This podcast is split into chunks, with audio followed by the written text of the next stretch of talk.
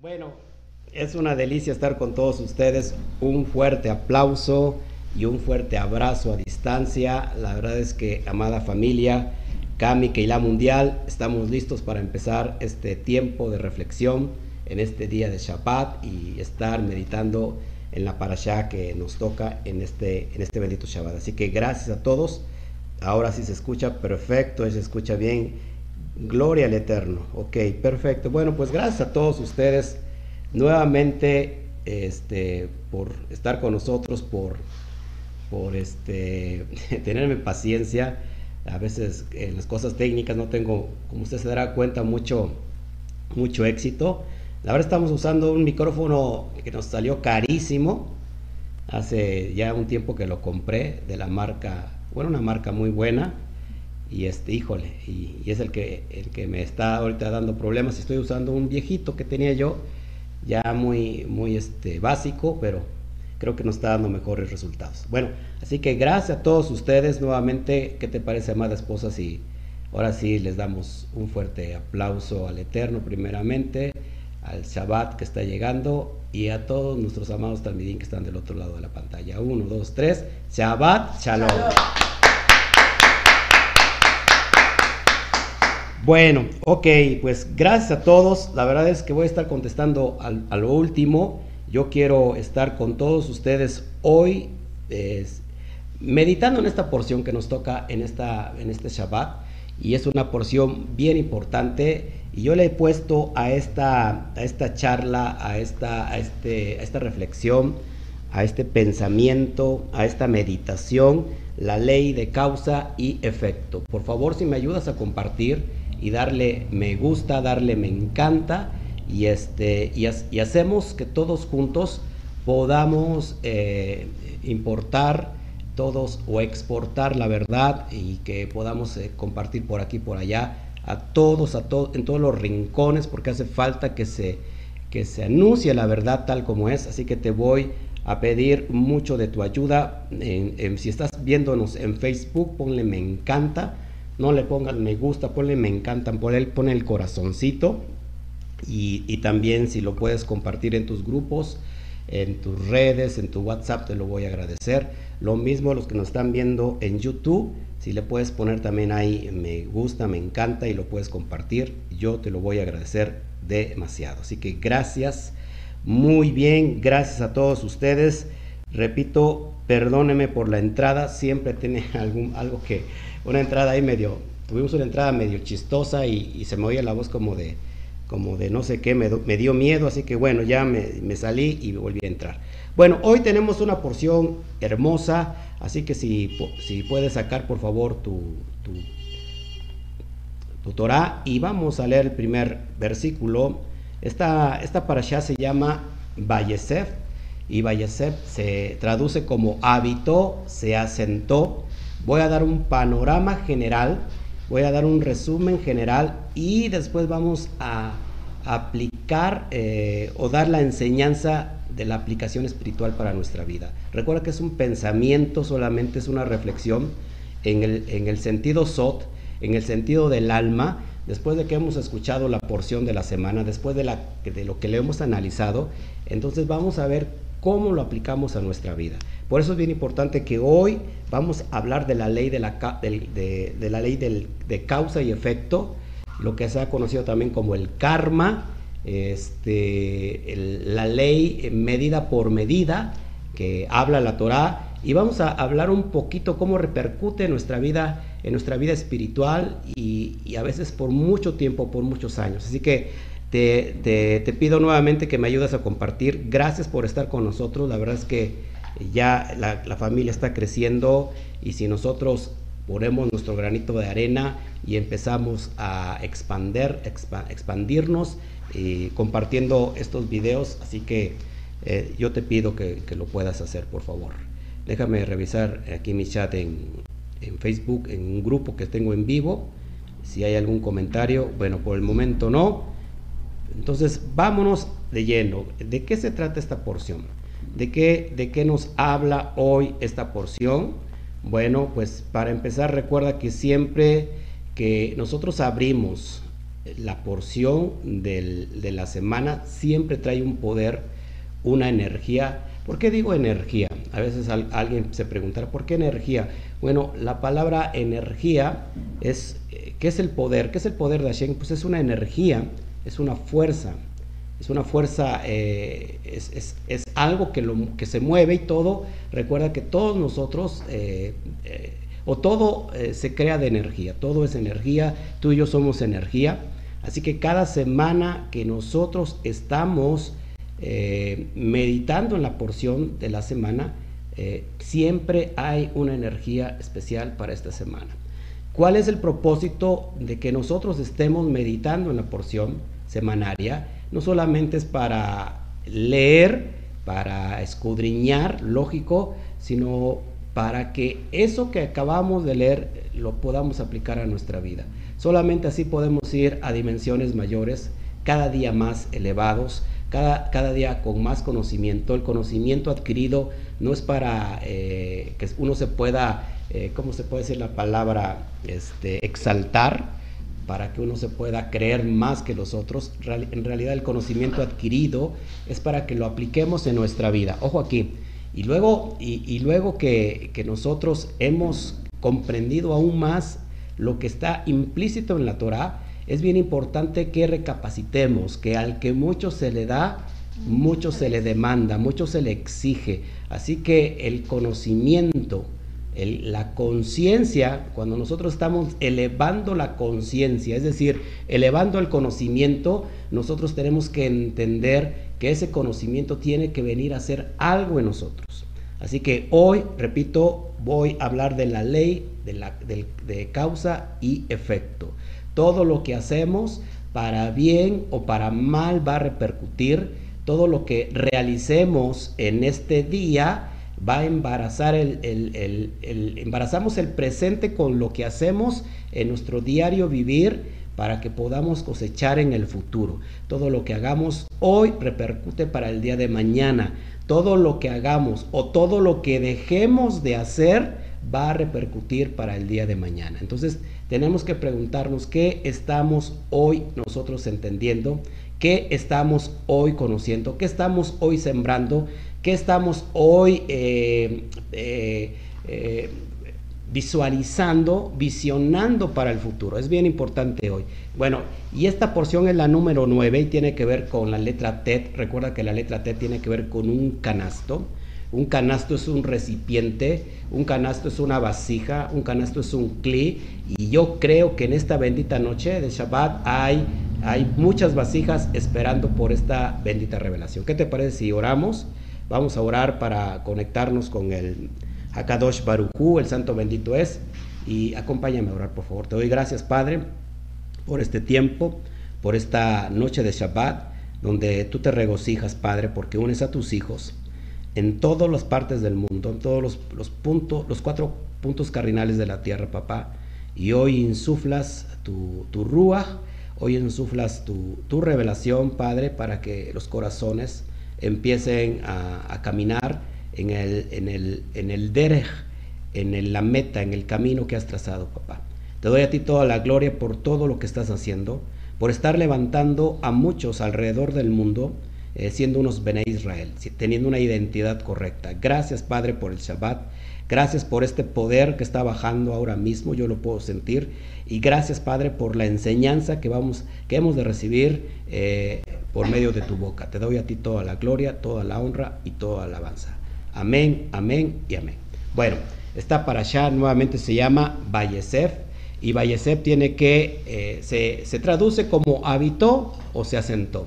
Y la lectura es del texto de Bereshit, o el capítulo de Génesis, capítulo 37, del verso 1 al capítulo 40 al verso 23. Nuevamente, Bereshit 37, versículo 1 al capítulo 40, verso 23. Abajo en, la, en el link, en, el link tienes ya este, ahí la, el, el, enlace de descarga, lo puedes descargar si no la tienes la porción ya la puedes, ya la tenemos ahí en PDF, la puedes descargar libremente, gratuitamente para que nos puedas eh, acompañar en esta eh, preciosa lectura. Bueno, vamos a, leer el, primer texto, el primer texto el versículo 1 de capítulo 37, y dice así, habitó Jacob en la tierra de Kenán, la tierra de las, de las, de las peregrinaciones de su padre.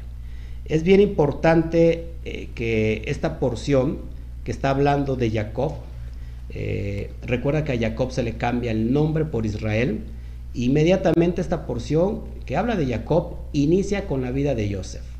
Y vamos a ver quién era Joseph, qué, qué significa Joseph, y, esto es bien importante porque voy a dar un panorama general de lo que tiene que ver esta, esta porción. Y por, y por supuesto, para los que apenas están entrando y los que no han estudiado esta porción, esta porción tiene que ver con la venta de Joseph por medio de sus hermanos, tiene que ver con los sueños de Joseph y tiene que ver con la túnica de colores. ¿Se acuerdan todo eso? Bueno, todo eso más o menos ya usted lo ha escuchado, pero quiero profundizar en todos aquellos aspectos generales que son bien importantes. Entonces, quién era Joseph. Para empezar, la narrativa empieza que, diciendo que Joseph era un muchacho que tenía 17 años. También lo dice, hay un libro que nosotros hemos recomendado, que es para el estudio, lo que no sale normalmente en Bereshit, sale en el libro de Yazar, o libro, o libro del recto, o el libro del justo.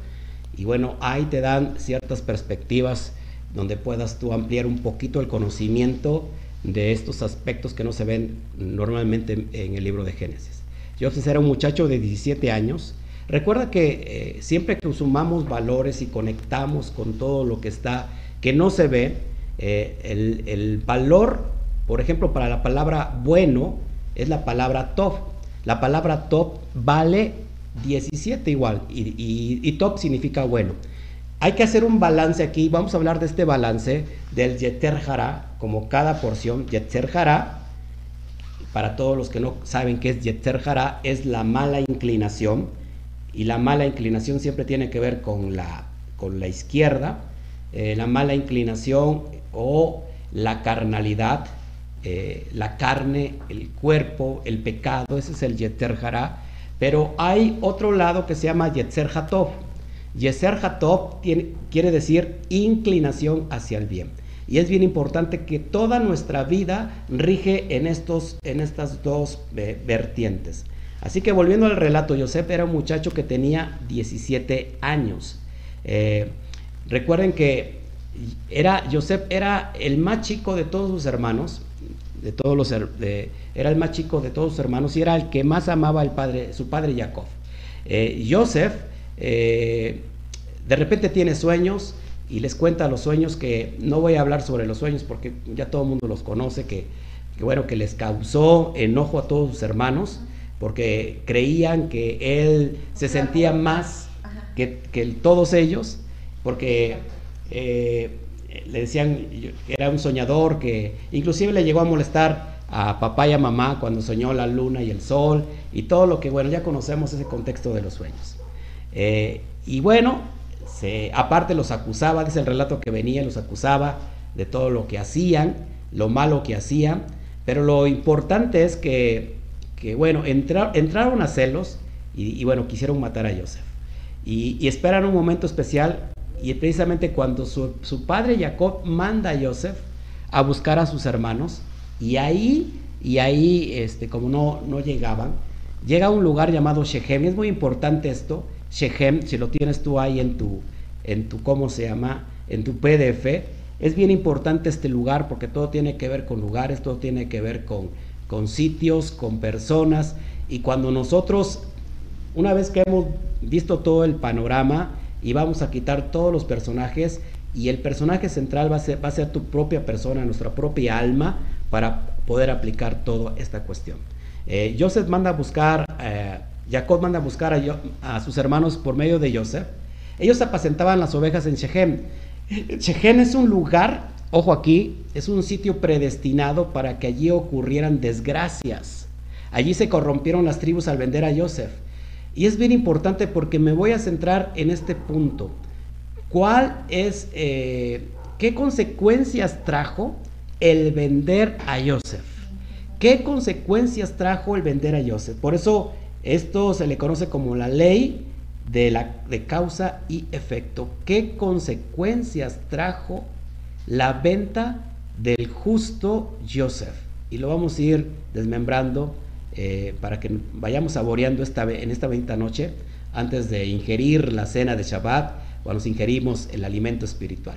Bueno, también en este sitio Dina fue humillada, eso lo vemos en Génesis 34, 34, perdón, y posteriormente, ojo, en ese mismo lugar es donde es, es, la fuente donde se divide el reino de David. Y eso, eso, lo declara, eso se declara, y Rehabam fue a, Shechem. Lo vemos en Guda de Crónicas 10.1. Bueno, te cuento rápido el relato. ¿Qué es lo que está pasando? Aquí, bueno, Joseph es vendido.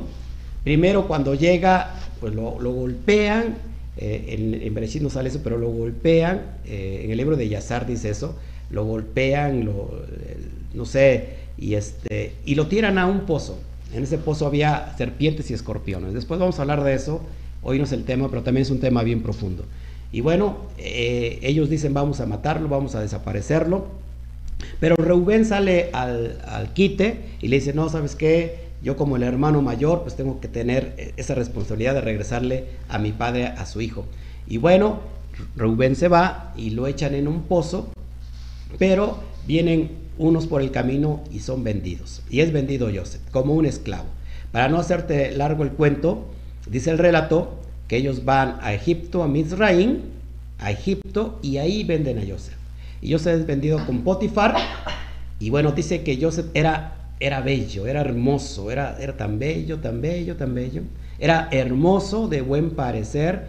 Y bueno, Potifar eh, le abre su corazón, su casa, eh, lo compra por un valor bien alto. Recuerda la venta del Sadik, se vendió por 20 platas, 20 shekels de, plata, 20 monedas. 20 monedas. Y este, vamos a ver eso porque el libro de Yazar dice que lo compró por 400 a, Joseph eh, Potifar. Bueno, eh, ahí él es prosperado por la gracia de Hashem y prospera también la casa de Potifar. Y bueno, la esposa de Potifar le tiró todo, los, ¿cómo se llama?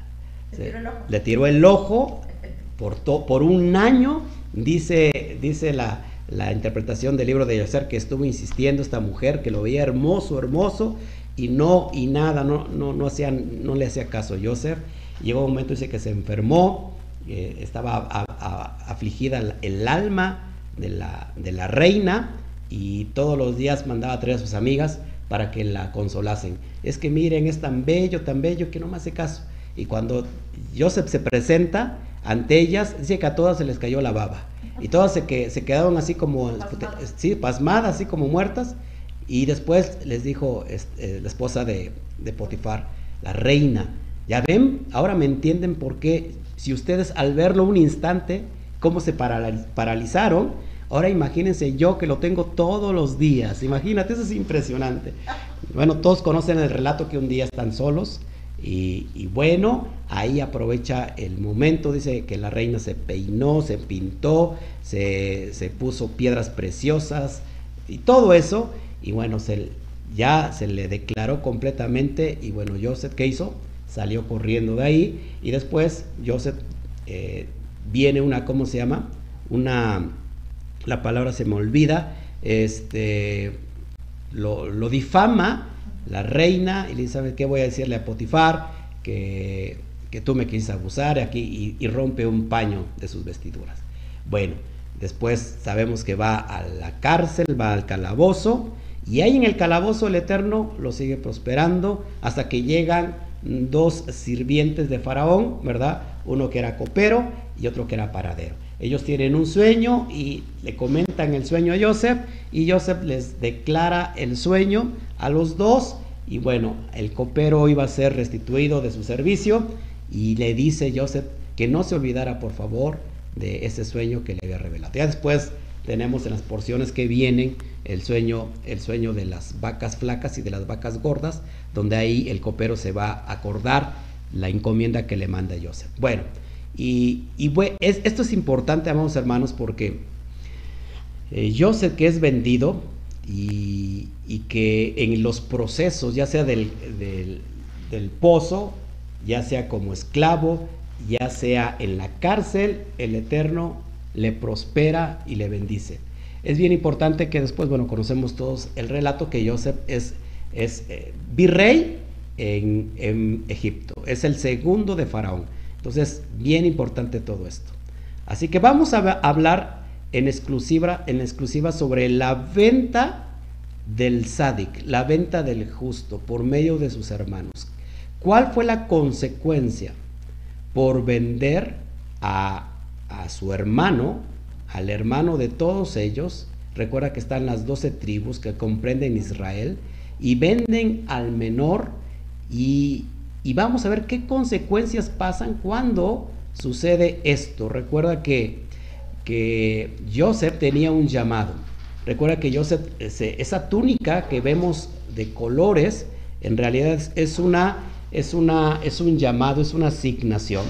Y cada vez que tú tienes un llamado, el que lo va a prosperar es el Eterno.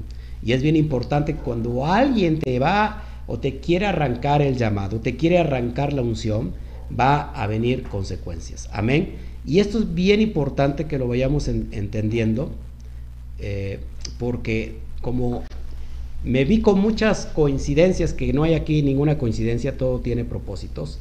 Recuerda que eh, hay una ley en la Torah que es la ley de, de causa y efecto, la ley de medida por medida, es decir, lo que tú hagas es lo que vas a recibir. Y me llama la atención que Jacob iba a sufrir, ojo, la ausencia de su hijo Joseph por 22 años. Joseph, se fue por 22 años y Jacob va a sufrir esa ausencia por 22 años. Dice, dice la revelación que no había nada que pudiera consolar a Jacob porque lo amaba demasiado a, a su hijo Joseph. Entonces, Jacob va a sufrir la ausencia de su hijo Joseph por 22 años. Eh, recuerda que Joseph tenía 17 años cuando em, empieza este relato, pero cuando es presentado a Faraón tenía 30 años. Si sumamos los 7 años de abundancia, más los 2 años de hambruna que ya habían transcurrido cuando Jacob llegó a Misraín, se hace un total de 22 años. Pero esto es bien importante, amados hermanos, porque increíblemente Jacob también no estuvo con su padre Isaac durante 22 largos años. Es exactamente lo mismo. 20 años que, permaneció en la casa de Labán, más dos años que duró su viaje de regreso a la casa de, la, casa de Labán, es decir, un año y medio que permaneció en Sucot y seis meses en Betel. Se cumplen 22 años. Es decir, que Jacob estuvo alejado de su padre 22 años. Lo mismo va a suceder con su hijo al que ama, al que amaba tanto porque él es nacido en su vejez y él es nacido de Rachel, la esposa que amaba también va a sufrir la ausencia por 22 años. Esto es bien importante, amados, porque todo en el ámbito espiritual tiene repercusión.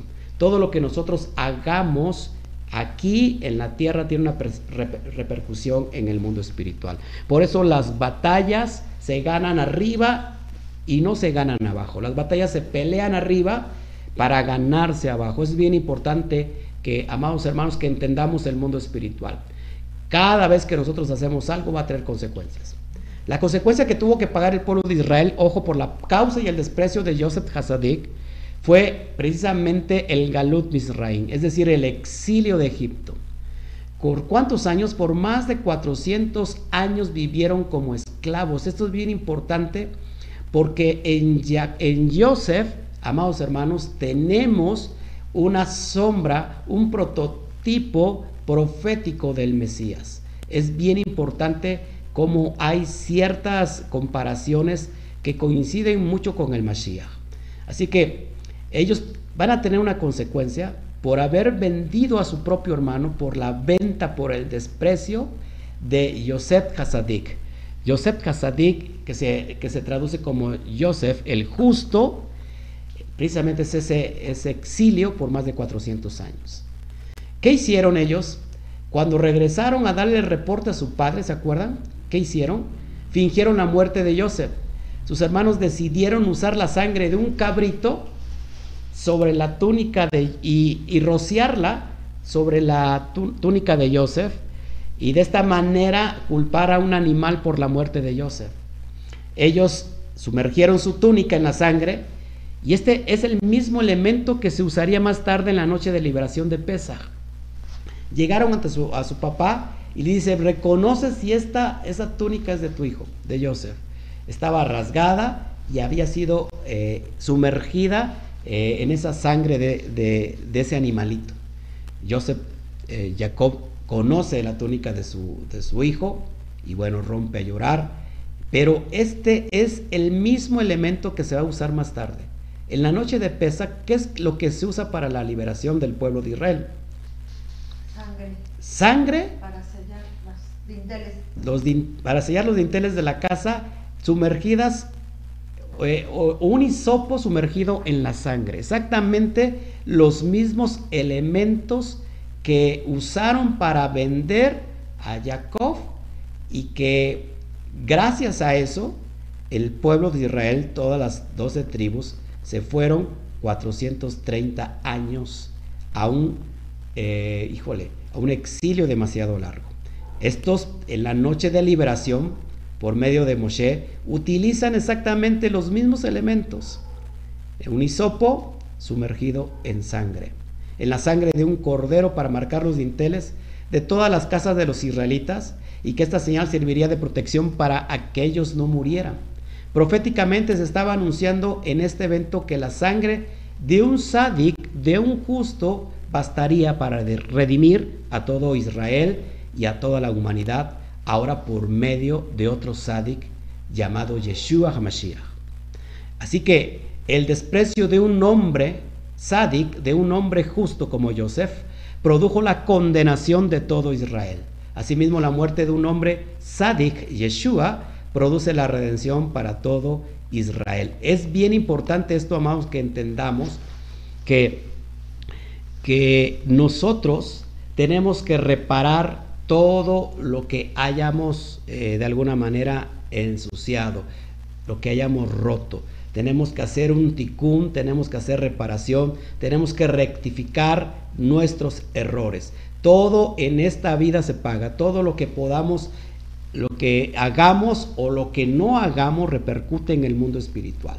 Vemos que, que Joseph, aunque fue vendido y que de alguna manera sirvió como propósito, para el pueblo de, Israel, es decir, para su padre y sus hermanos que en, en, tiempo de hambruna ellos vinieron a pedir alimento y Joseph es el que les suministra ese alimento.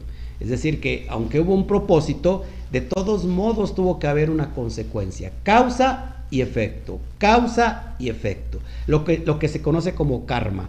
Y eso fueron 430 años. Te voy a poner aquí, eh, te voy a leer un poquito eh, ¿cómo se llama? Las comparaciones que tenemos con la venta de, Joseph y con la venta de, de Yeshua HaMashiach.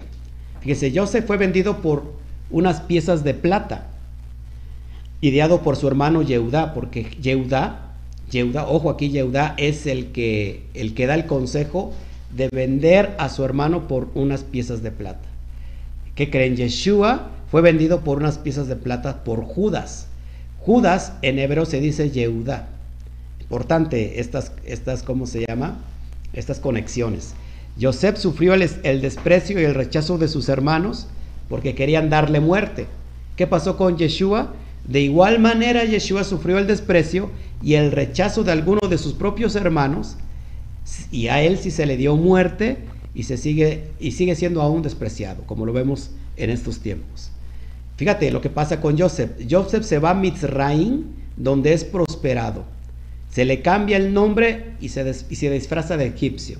¿Qué pasa con Yeshua? Yeshua es proyectado a las naciones, donde se le cambia toda su personalidad. Pero vendrá el tiempo, mis amados hermanos, que así como Joseph se quita el disfraz de egipcio, le dice, ¿saben qué? Yo soy su hermano, se pone a llorar y los abraza, llegará el tiempo también eh, que, lo que estamos viviendo, que, que, Yeshua se está quitando ahora el disfraz y le está diciendo a, Judá, a los judíos, yo soy su hermano, aquel que vendieron. Entonces, este es el relato de lo que hoy quería yo compartirles y quiero aplicar esto para, para nuestra vida, porque es importante que todo lo que vayamos a hacer tengamos que pensarlo, porque vamos a, a, traer consecuencias. El Eterno nos da la posibilidad de hacer tikkun, de rectificar. Es por eso importante, amados hermanos, que todo lo que el hombre siembre, todo lo que el hombre siembre, eso es lo que cosechará. Yo siempre les digo, ¿quieren saber su futuro? Aunque no sea profeta, yo les puedo decir su futuro. Y no tengo aquí una bolita mágica. Esto es muy fácil. ¿Quieren conocer su futuro? Pues todo lo que ustedes hagan hoy va a repercutir en el día de mañana. Todo lo que ustedes hagan o dejen de hacer en el presente va a ser, va a ser repercutido en el futuro. Por eso cada vez que nosotros tenemos acciones diarias, es importante que embaracemos nuestro presente. ¿Cómo se embaraza el presente? Se embaraza por la palabra y se embaraza por los hechos. Es como se embaraza nuestro presente y tenlo por seguro que el día de mañana lo que tú has sembrado hoy es lo que vas a recoger el día de mañana. Así que... Se embaraza nuestro futuro, ¿no? Perdón, la siembra y la cosecha. Ok, sembra, todo lo que tú siembres hoy vas a cosechar el día de mañana. Todo lo que tú siembres hoy, lo vas a cosechar mañana. Así también todo lo que no siembres hoy, pues no lo vas a recoger mañana. No podemos esperar un futuro, amados hermanos, lleno de victoria, un futuro lleno de prosperidad, un futuro lleno de salud, si en el presente no estamos sembrando todo aquello que se necesita para, para recoger la cosecha. Dice hay una parte en la Torah donde dice echa tu pan sobre las aguas y tarde o temprano lo vas a, recoger, lo vas a recuperar. Así que, amados hermanos, nosotros no podemos eh, permanecer como estamos. La, el acto de hacer rectificación, el acto de hacer tikkun, nos lleva a grandes dimensiones. No es que el Eterno sea malo, no es que el Eterno te quiera castigar, no es que el Eterno nos quiera eh, mandar enfermedades, no es, que el Eterno nos quiera ver sometidos. El Eterno nos quiere enseñar grandes casos, grandes cosas, perdón, grandes principios. Toda la vida es de principios. Hay y de leyes, la ley de, la gravedad, la ley de la siembra y la cosecha, todo lo con, con, la forma que tú des, la forma que tú midas, serás medido. Así que, amados hermanos, no esperes, no esperes vender tu alma, porque aquí vamos a aplicar entonces lo que es los otros. Cuando nosotros, cuando nos domina el Yeter Jara, la mala inclinación, es como si nosotros vendiéramos nuestra alma al Satán, al diablo. Es decir, ¿por qué vendes tu alma al diablo? ¿Cuándo vendemos el alma al diablo? Es un decir, cuando nosotros eh, nos dejamos dominar por el Yeter. Y eso va a traer consecuencias. Vender el alma va a traer consecuencias. Y las consecuencias va a ser el exilio. El exilio que no es otra cosa en nosotros que nuestro propio cuerpo, nuestro propio Yetzer Jara. Es decir, que el alma estará exiliada bajo las órdenes, bajo el mandato, bajo ese, eh, ese rey perverso que es el Yeter Jara y va a estar dominando todo el tiempo tu vida, tu alma. Recuerda que nosotros estamos llenando un cuerpo físico. Al alma se le dio un físico, al alma se le dio un estuche, al alma se le dio un cuerpo. Y, el diseño original es que el alma gobierne el cuerpo, no al revés, que el cuerpo gobierne el alma. Cada vez, nuevamente, que, nosotros nos atrevemos a ir más a la inclinación del Yeter le estamos dando poder y autoridad a, ese rey malvado y perverso que nos somete y nos manda a un exilio 430 años, sometidos bajo ese gobernador, bajo ese faraón. Faraón es el corazón duro, Faraón es la carne que te somete y el alma no es que está construyendo ladrillos, es que, es que eh, los egipcios construían ladrillos, ¿qué tiene que ver?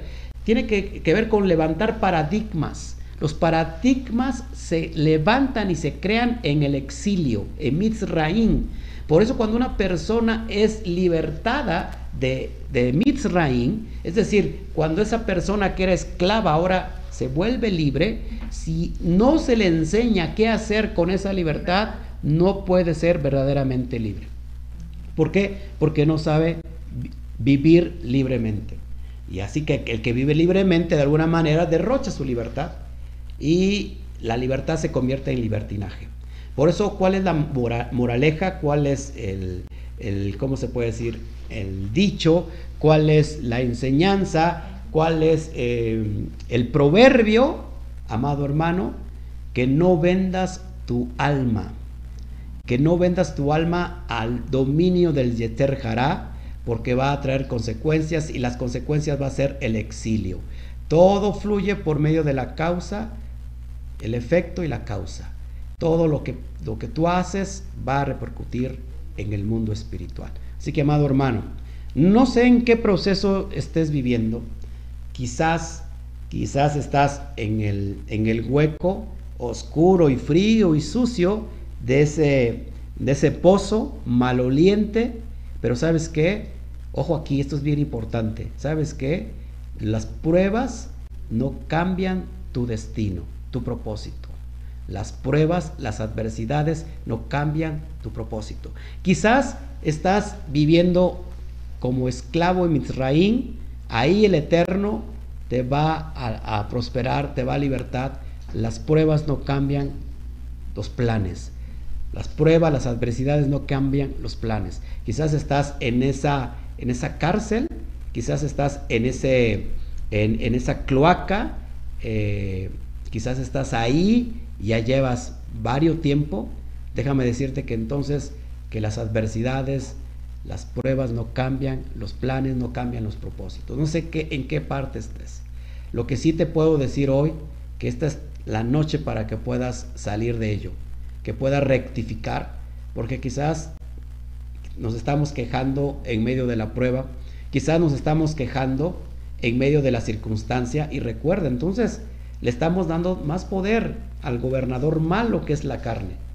Cada vez que nosotros nos quejamos, le estamos dando poder. Que, eh, si vieron la, la porción, eh, yo no lo vi quejándose. En ningún momento de, de todo el relato que consta esta porción, lo vi quejándose. Nunca se quejó, nunca se quejó. Porque sabes, cuando hay un llamado, el Eterno lo va a cumplir en ti. Los propósitos que el Eterno puso en ti, siempre, siempre los va a cumplir, porque Él no es hombre para que mienta, ni hijo de hombre para que se arrepienta. Nadie tiene un llamado tan especial como el tuyo. Cada llamado, cada asignación es particular. Y así como Joseph tenía un llamado, así también cada uno de nosotros tiene un llamado para esta vida, para dejar un legado. Tenemos un propósito, amado hermano. El eterno no depende que se haga realidad. Del eterno no depende que sea esto una verdad, porque ya es verdad en sí mismo. Depende que se logren nuestros objetivos y nuestros propósitos depende de nosotros, de nuestra propia actitud, de nuestra propia eh, forma de pensar, de ir quitando esos paradigmas que hemos adquirido en Mizraín, en Egipto, y que queremos traerlos hasta el día de hoy. Y lógico, nos encontramos con esta verdad eh, que no tiene nada que ver con esos paradigmas. Y mucha, mucho, mucha gente está en las raíces hebreas, aún en las raíces hebreas siendo esclavo, esclavo de los paradigmas que encontraron en Misraín. ¿Qué son los paradigmas de Misraín? No es otra cosa que la religión misma de occidental. La religión del cristianismo que nos llenó de tantas ideologías y esas son paradigmas que son muy fuertes quebrarlas, son muy fuertes quebrantarlas. Y entonces no importa si ya estamos en raíces hebreas, no importa si estamos hoy guardando la Torah, no importa si estamos hoy meditando estas porciones tan profundas, si todavía tenemos en nuestra mente esos paradigmas. Recuerda que el, Egipto, lo, que es Mitzraín, eh, pues tiene que ver con los paradigmas, tiene que ver con el exilio. De hecho, para los que no sepan esto y quizás me estás viendo por primera vez, te puedes ofender. El cristianismo, amados hermanos, es un exilio. Es el exilio del Bene Israel. Es necesario salir de ese exilio, pero no se sale de ahí sin antes romper esos paradigmas. Así que, amado hermano, no sé qué dejamos de hacer hoy, porque te aseguro que esto va a repercutir el día de mañana. Yo tengo una meta en la vida. Si yo no hago algo de provecho cada día de mi vida, para mí no tiene propósito mi vida. Todos los días tengo que aprender algo nuevo. Apunta esto, por favor. Todos los días tengo que aprender algo nuevo que va eliminando cada ladrillo que, que, que construimos en Egipto, esos ladrillos que son los paradigmas. Así que todos los días tengo que ir a aprender algo nuevo. Yo me voy a la cama, me voy a acostar, pero aprendiendo algo, siempre algo nuevo. Y cada vez que lo aprendo, medito sobre eso. Medito en la almohada, medito en, eh, en la privacidad con mi padre y es excelente. Todos los días, aparte de eso, tengo que hacer, dejar algo, algo de provecho. Hacer un escrito, hacer algo para el reino. Porque, amados hermanos, esto es de actitud. Si nosotros tenemos una mala actitud, no vamos a llegar lejos. Es como una llanta ponchada. Por mucho esfuerzo que le pongas, con una, macha, una llanta ponchada no vas a llegar lejos. Así es una persona con una mala actitud. Amados hermanos, así que hoy en esta bendita noche de Shabbat yo te aconsejo que quizás también otro lema sería no dejes de hacer, no dejes de hacer, no dejes para mañana lo que tienes que hacer el día de hoy. Hazlo. Tienes que dejar un propósito, tienes que dejar un legado. Eh, esto es lo más importante, cuando la persona ha encontrado eso en la vida, ha encontrado su propósito. Así que, amado hermano, yo te, te dejo hoy en esta bendita noche, que el Eterno te haga, te revele esto y que podamos ponerlo por obra. Ya dejamos el Egipto, seguimos con los paradigmas, todavía luchando, batallando, queremos realmente aprender o queremos aprender con lo aprendido en, el exilio. Tenemos que dejar el exilio completamente, porque el exilio no solamente tiene que ver con, con lo físico, tiene que ver con la mente. La mente, eh, el cuerpo puede estar libre, pero si la mente está en esclavitud, de nada sirve. Así que, amados hermanos, todo se rompe aquí, todo se, se empieza a quebrantar aquí. Y así entonces podamos entender que estos son los tiempos de rectificar, estos son los tiempos de hacer un tikkun, de tikkun olam, es decir, reparar el mundo, cómo reparamos el mundo, cómo reparamos eh, las cuestiones mundiales, todo lo que estamos viendo. Increíblemente, amados hermanos, lo empezamos a reparar con uno mismo, porque la Torah se interioriza y cada vez que la interiorizamos, empezamos a reparar el planeta. Y entonces eh, aceleramos la venida del Mashiach. Por eso es bien importante que podamos entender todo esto. Bueno, esto es lo que hoy te quería eh, pasar, entregar a tu corazón. Si me puedes ayudar, amada, amada mía, con alguna, con el chat, alguna pregunta que haya, con gusto. Gracias a todos, la verdad es que es un gusto estar con ustedes. Freddy, Villafañe, Pardo, Sabachalón, Daniel Victoria, no nos había saludado. Juan, Carlos eh, Kidermer, Shabbat Chalón hasta Argentina, Armando García, Shabbat Chalón, Stephanie, Medina, Shabbat Chalón, Carlos José Lezama, eh, gracias por estar con nosotros, Mauro Morales, Shabbat Chalón, Stephanie Medina, aquí más, eh, Yamel Pizzi, no sé si la había saludado, Raúl Cajas, pastor desde Argentina que nos ve, gracias por, por la asistencia, Ruth Torres, gracias, Juventino Meraz, gracias a todos ustedes, gracias este, Raúl, Pastor Raúl. Gracias, gracias, la verdad. Bueno, si hay alguna pregunta, con gusto. Nada más, este, Dani Crack dice, hermano, ¿puedes saludar a mi abuela Irma desde Cali, Colombia? Saludamos a la abuela de Dani, de Dani Crack Annie Crack. Se llama Irma, amada hermana Irma. Abrazos hasta Cali, Colombia. ¿eh? Un fuerte aplauso también. Abrazos. ¿Quién más? A ver si, si hay alguna pregunta con gusto, por favor. Gracias, Julieta Aguilar. Gracias hasta Costa Rica. Pues, ¿cómo ven, amados, el tema? ¿Cómo ven? Eh, muchos, muchos se preguntarán que, eh, que por qué si la, si la sangre de un hombre sádico vale mucho, pues sí, te lo acabo de enseñar como Joseph, esa sangre por la venta, pues de esa sangre y que emularon la sangre, eh, pues vino a condenación todo, todo Israel, no por un año, no por 10, por 20, ni por 100, sino por 400, más de 400 años. Así que la sangre de un sádic, de un justo, en la perspectiva judía, alcanza para salvar, para restaurar a toda una generación, a todo Israel. Y como hoy Israel es demasiado grande porque está esparcido entre todas las naciones, la sangre de un justo llamado Yeshua alcanza para hacer rectificación de todo eso que Israel hizo. Recuerda que también llevamos más de dos mil años de exilio por la venta de Yeshua Hazadik. Así que yo creo que es tiempo de, de estar rectificando en nuestra propia vida.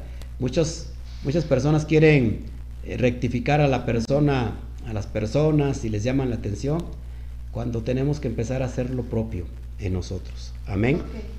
Bueno, si hay alguien más, por favor. Este, sabía yo que te iban a preguntar eso. Sobre qué, qué opinas, Mauro Morales, Oscar, ¿qué opinión tienes de Hanukkah? De, bueno, Hanukkah. de Hanukkah. ¿Qué opinión tengo de Hanukkah? Y creo que es la pregunta que me han hecho mucho, mucho, mucho en esta semana. Yo, te- yo tengo entendido que lógico que cuando alguien está llevando es, las enseñanzas de la Torah, pues es bien importante que las personas que lo siguen, eh, que, que dicen de Hanukkah. Bueno, rápido, creo que con esta pregunta va a abarcar para todas porque es importante.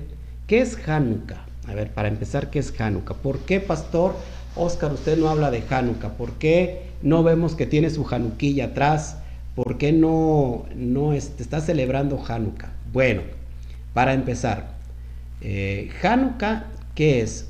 Hanukkah es una fiesta que hace referencia a, a ese tremendo evento que, que fue antes de, de- el tiempo de nuestra era, fue en el segundo, en el tiempo del segundo templo del, del judaísmo, donde los macabeos, por una lucha constante muy larga de tiempo en contra de los grecosirios, acuérdate que estaba eh, Antíoco Epífanes, Antíoco IV Epífanes, y había saqueado el templo, había metido a Zeus, a- hacían eh, ¿Sacrificaban cerdos? eh, sacrificaban cerdos dentro del templo, eh, estaban persiguiendo a los judíos en su propio territorio, los perseguían por guardar el Shabbat, los perseguían por circuncidarse, los mataban, los colgaban en las calles. Este, un día mataron a un conjunto de dos, dos mil judíos que se fueron a guardar el Shabbat, llegaron los soldados de Antíoco, los mataron. Era un momento de crisis, de caos dentro del, Propio del propio territorio de Israel, perdón. Entonces se levanta un grupo llamado los macabeos y bueno, hacen frente a este reino tirano y recuperan el templo. No fue de la noche a la mañana, fueron muchos años, creo que fueron 30 años si no mal recuerdo. Llegó el momento que recuperaron el templo y lo único que habían dejado ahí era la menorá, pero recuerda que la menorá hay la mitzvah de encenderla todos los días.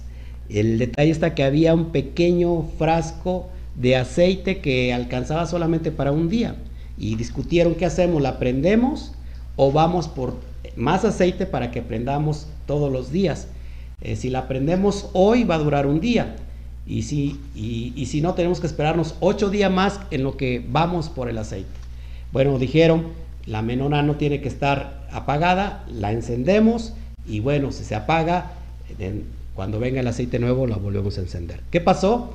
Ahí ocurrió un milagro que ese pequeño aceite alcanzó para todos los ocho días restantes. Fue un milagro impresionante. Por eso se le conoce a Hanukkah como la fiesta de las luces. Y es un evento judío nacional, es una fiesta judía nacional, que cuyo propósito es remembrar la hazaña que hicieron los macabeos de quitar de este pueblo pagano, de este rey pagano, el templo Kadosh. Recuperar el templo Kadosh y eso es lo que se, que se celebra. Esa es la celebración. ¿Qué ha pasado en el día de hoy? Bueno, que hoy se ha desvirtuado completamente Hanukkah y curiosamente yo, yo digo esto, se ha asimilado de tal manera que Hanukkah la hacen ver como si fuera Navidad.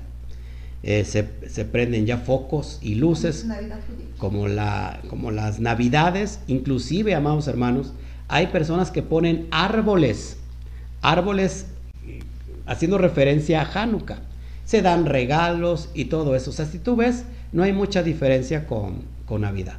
Así que, amados hermanos, yo respeto a todos aquellos amados hermanos que lo están haciendo, sobre todo los judíos que lo hacen porque son, es una fiesta, repito, nacional judía.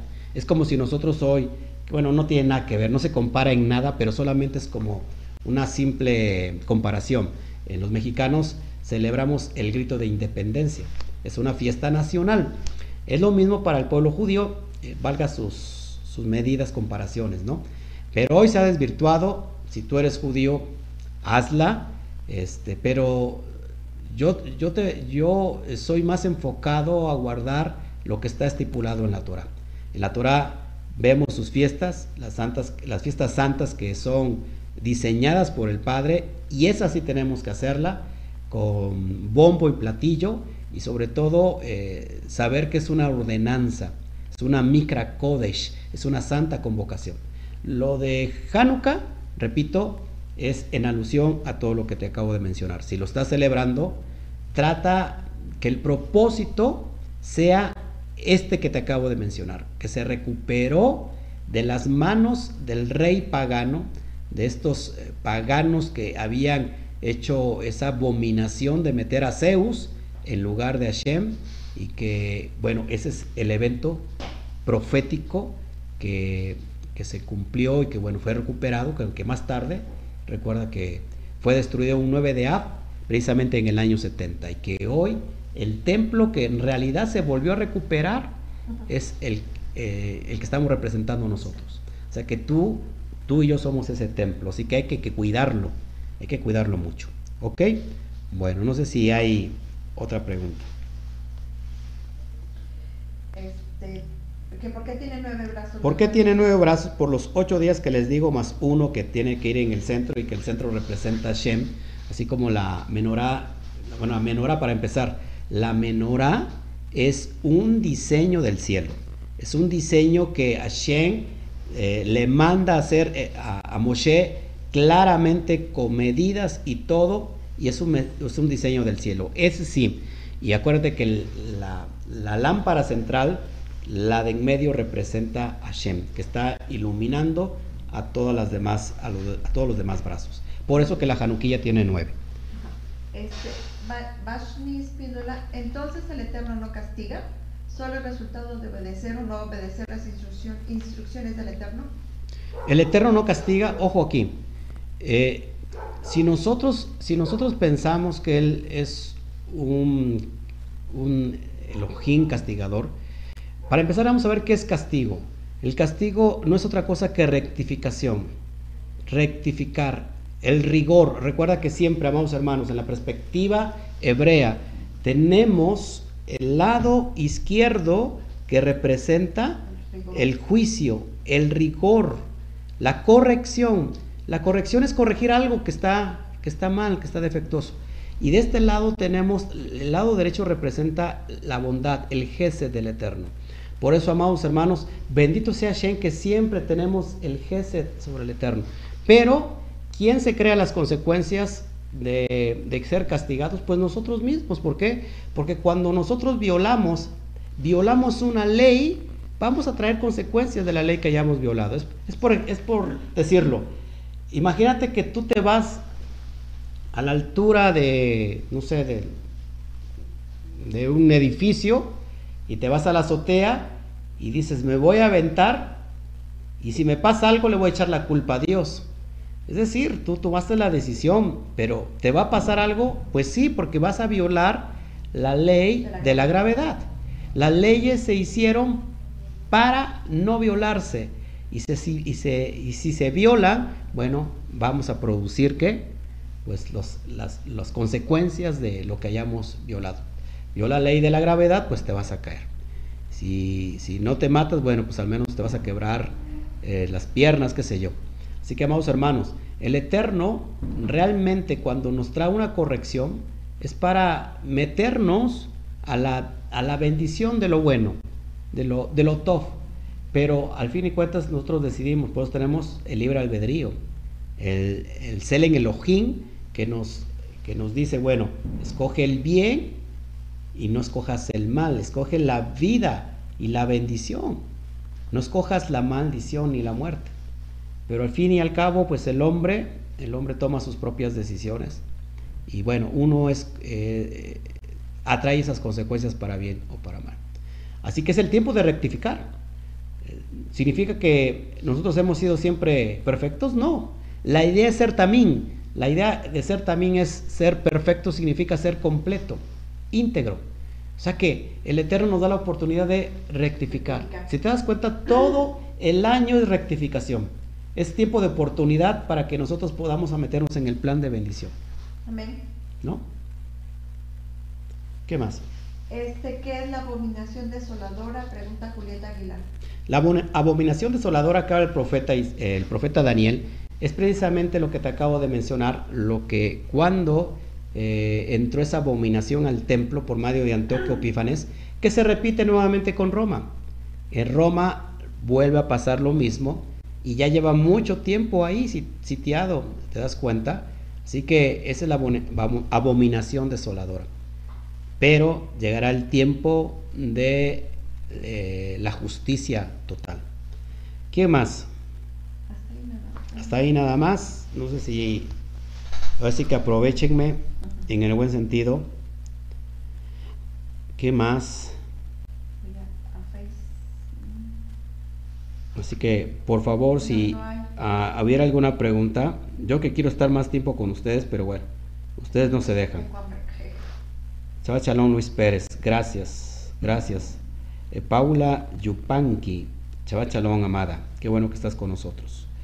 Bueno, mis amados, pues eso es lo que yo quería entregarles. Así que ahí tienen la porción, pueden bajarla en PDF y si, y si no la pueden bajar, bueno, por favor, este, comuníquense conmigo y yo se las hago llegar con todo gusto.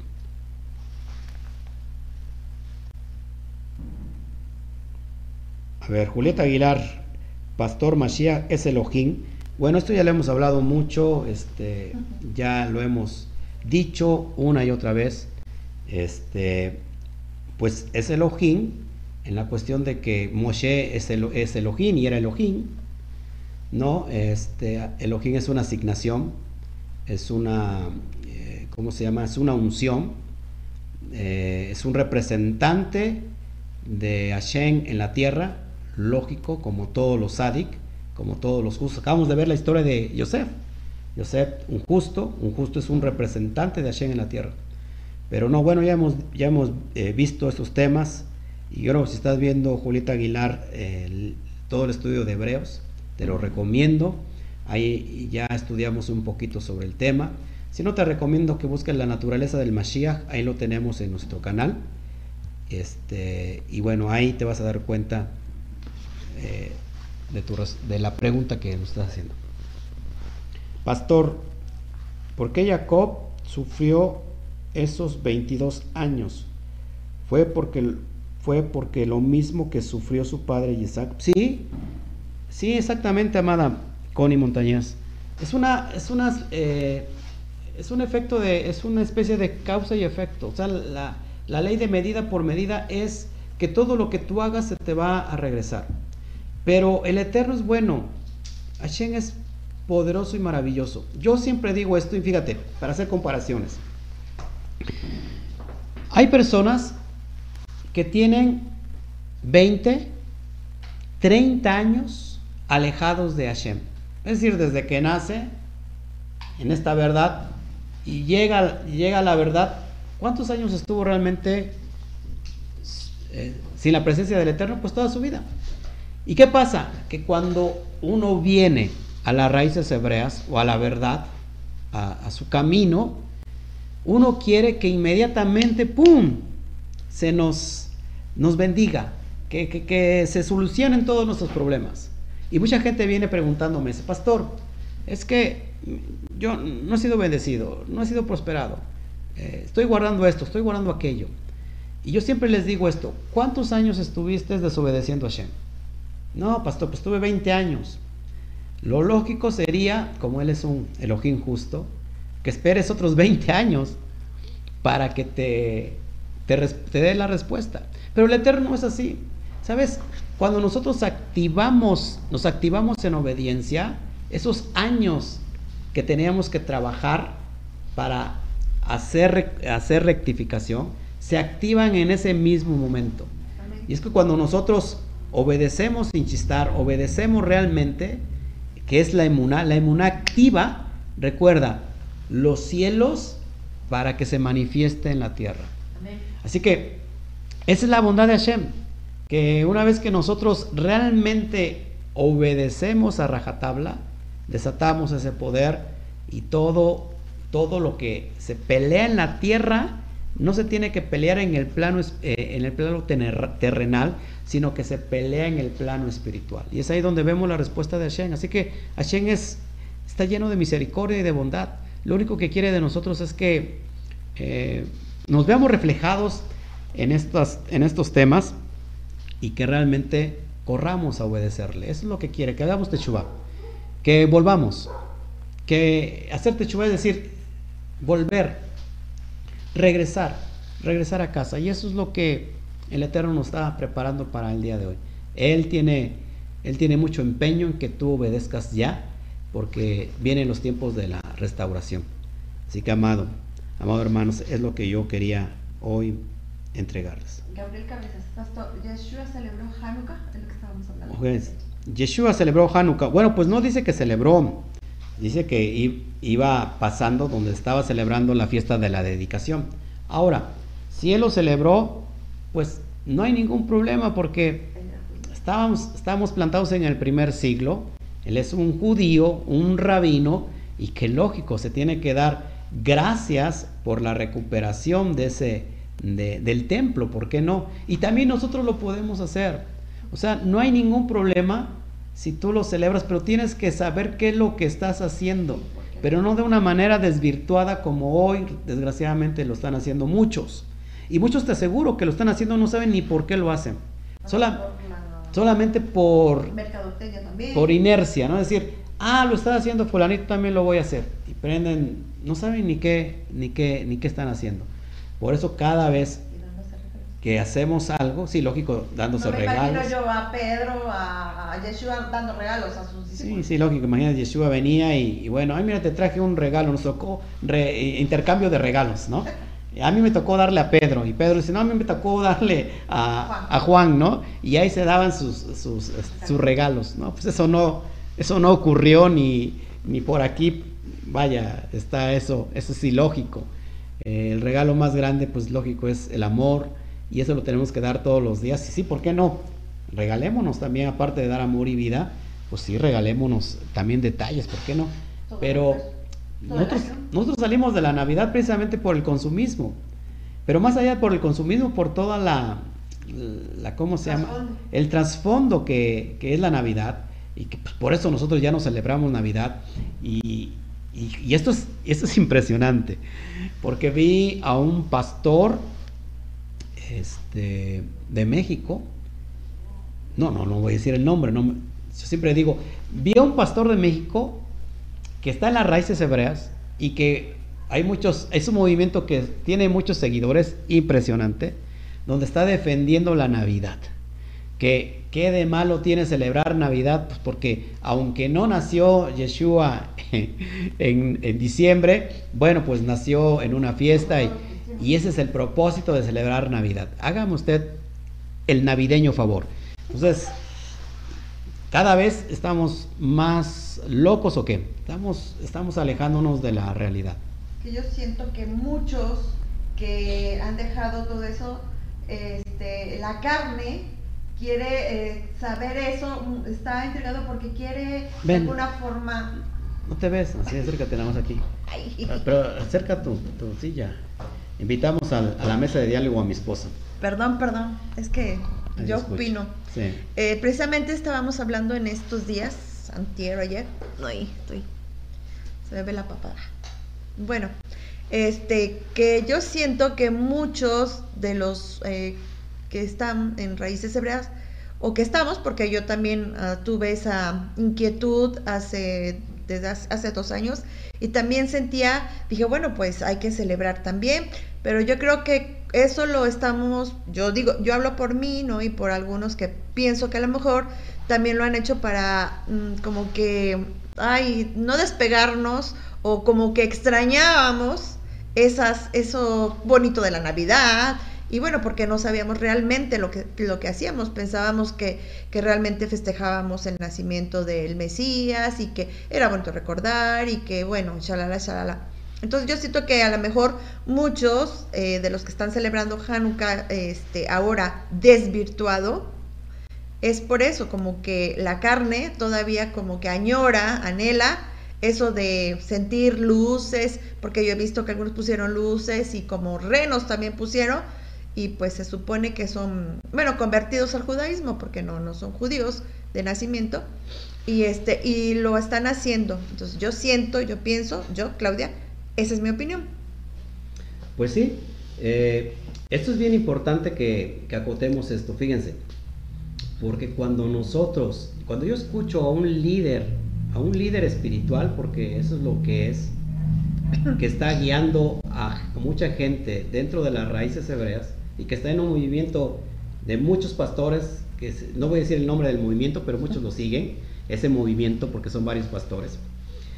¿Cómo es posible que, que estas personas estén guiando a las personas que son nuevas y que en realidad pues no hay mucha diferencia del uno del otro? Es decir, si alguien, si un líder espiritual, y lo digo entre comillas, ¿no? Escuchan, escuchan decirlo decir, no hay nada de malo celebrar la Navidad. Te voy a decir, te voy a decir lo más importante de todo esto. Lo más importante es que en realidad no hemos salido de Eretz Mitzraim. No hemos salido del, del exilio de Egipto. ¿Por qué? Porque todavía seguimos pensando como esclavos. Seguimos teniendo esos paradigmas que, son difíciles de arrancar y que ahora no cuesta ningún trabajo. Queremos estar en la esclavitud, queremos seguir en la esclavitud y, traer ahora a Eres Israel el pensamiento, el pensamiento de Egipto. Y eso, eso, es, eso, es eso es lo crítico.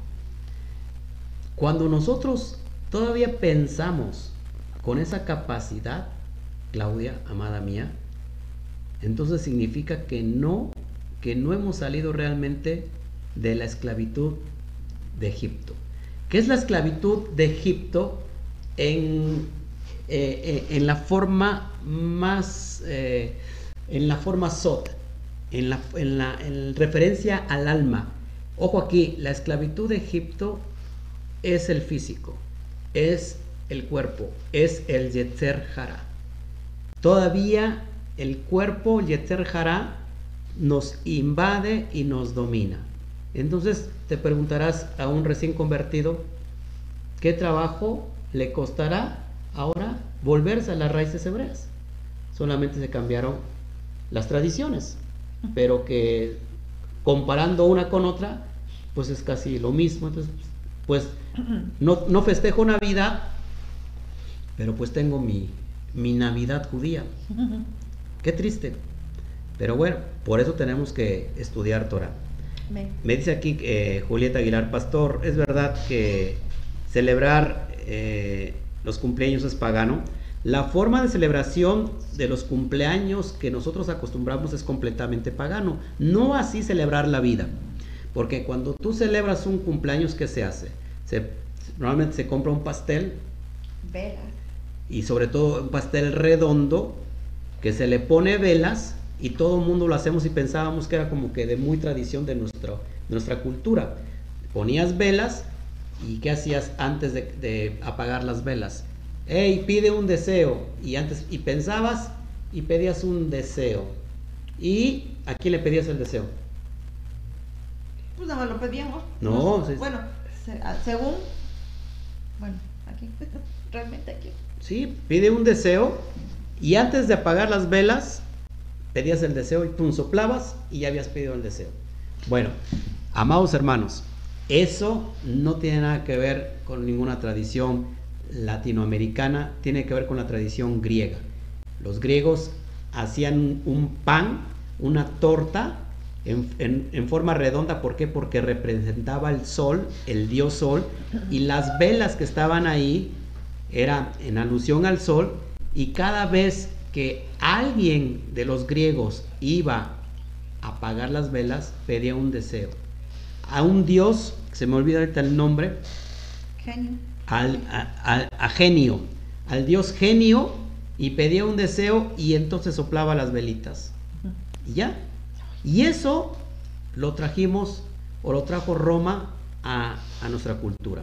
Y hoy todos los, en todas las culturas que existen, hoy se celebran así como algo muy tradicional, pero tiene eh, fuentes eh, paganas. Entonces, es mejor, fíjate, lo que hacíamos, las, velas representan, la luz representa la Torah. Entonces, cuando realmente se apagan las velas, estamos pagando la luz de la Torah. Nosotros tenemos que festejar la vida, no la muerte. Y, bueno, sí podemos festejar nuestro día, eh, ¿por qué no? Dándole gracias a Shem, eh, hay una parte, un proverbio donde dice que este, enséñame a contar mis días de tal manera que adquiera sabiduría. Y bueno, no solamente el día de que tú cumples un año más, yo festejo todos los días mi cumpleaños o mi cumpledías, porque todos los días doy gracias a Shem, doy gracias, eh, doy toda Rabá Shem por otro día y otro tiempo de oportunidad. Y bueno, cuando se, acumula un año, acumula un año, pues bueno, bendito sea Shem. Así que bueno. ¿Qué más? Este, a ver aquí. A, la diosa Artemisa se le ofrecían tortas con velas. Así es, todo, todo tiene un trasfondo pagano. Así que, amados hermanos, no paganicemos un evento histórico como es Hanukkah, no lo paganicemos comparando con la Navidad y que, y que bueno, yo lo celebro en mi corazón porque eh, se cumple un año más, ¿verdad? Un tiempo más de recordatorio de que el templo fue recuperado, pero pues bueno, ahora no hay templo. Pero bueno, por eso es el motivo que nosotros eh, nos abstenemos de, de celebrar Hanukkah. Qué bueno es estudiar con el pastor. Gracias, Yabel Pizzi. La, verdad es que es el amor que nos tienes. No es otra cosa que, eso. Yo, la verdad es que no, no merezco sus, este, sus halagos, pero Baruch Hashem. Bueno, amados hermanos, cumple días, qué buena es esa pastor. Pues sí, cumple días, ¿no? Yo cumplo días. Más ahora que están contados los días, ¿no? que ya no duran nada, amados hermanos. Ya mire, ya yo inicié con la transmisión, ya casi es Shawatov, ya casi es, ya casi es domingo, ya es imposible esto. Bueno, eh, y llega el lunes, fíjense, domingo lo ocupo para recuperarme de toda la semana, que es, trabajo muy duro, el Eterno lo sabe, y a veces este, lo ocupamos para salir con, con, mi, con mi esposa aquí presente, mi hijo, y a veces nos quedamos descansando. Y llega el lunes, amados hermanos, y que creen, llegando, se terminando lunes, ya el martes se me fue toda la semana. Ya, ya martes, ya para mí es demasiado tarde. Así que, amados hermanos, este, bueno, pues es lo que quería entregarles hoy. Gracias a todos ustedes que estuvieron con nosotros. Nos vemos el día de mañana. Acércate más para acá, mi amor, para que ya nos despidamos. Déjala, bájala. Pues bájala ahí. Ya para despedir, no sé si quieras tú añadir algo. No, ya. Te voy a quitar aquí la esta para que te veas bien. Este, si quieres añadir algo. ¿No? No, eso está bien. Es muy tímida mi esposa. Bueno, eh, pues nos vemos. No me despido. El día de mañana, recuerden que estamos en la carta a los hebreos. Una carta muy, pero de mucha profundidad. El día de mañana estaremos ya casi por acabar. Estaremos ya dando, terminando con la... Eh, eh, 10 y 11, capítulo 10 y 11. Y la siguiente semana terminaremos 12 y 13 y acabamos la carta a los hebreos.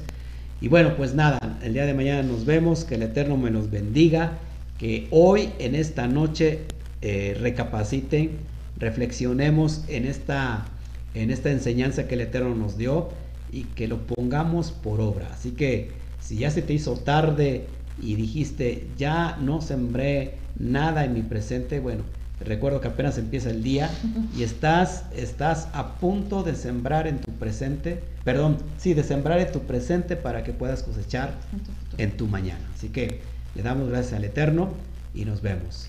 Eh, Terminamos, amada mía. Uno, dos, tres. Chava. No. Chava chalón. Chava chalón. Les dije que se me va rápido el tiempo.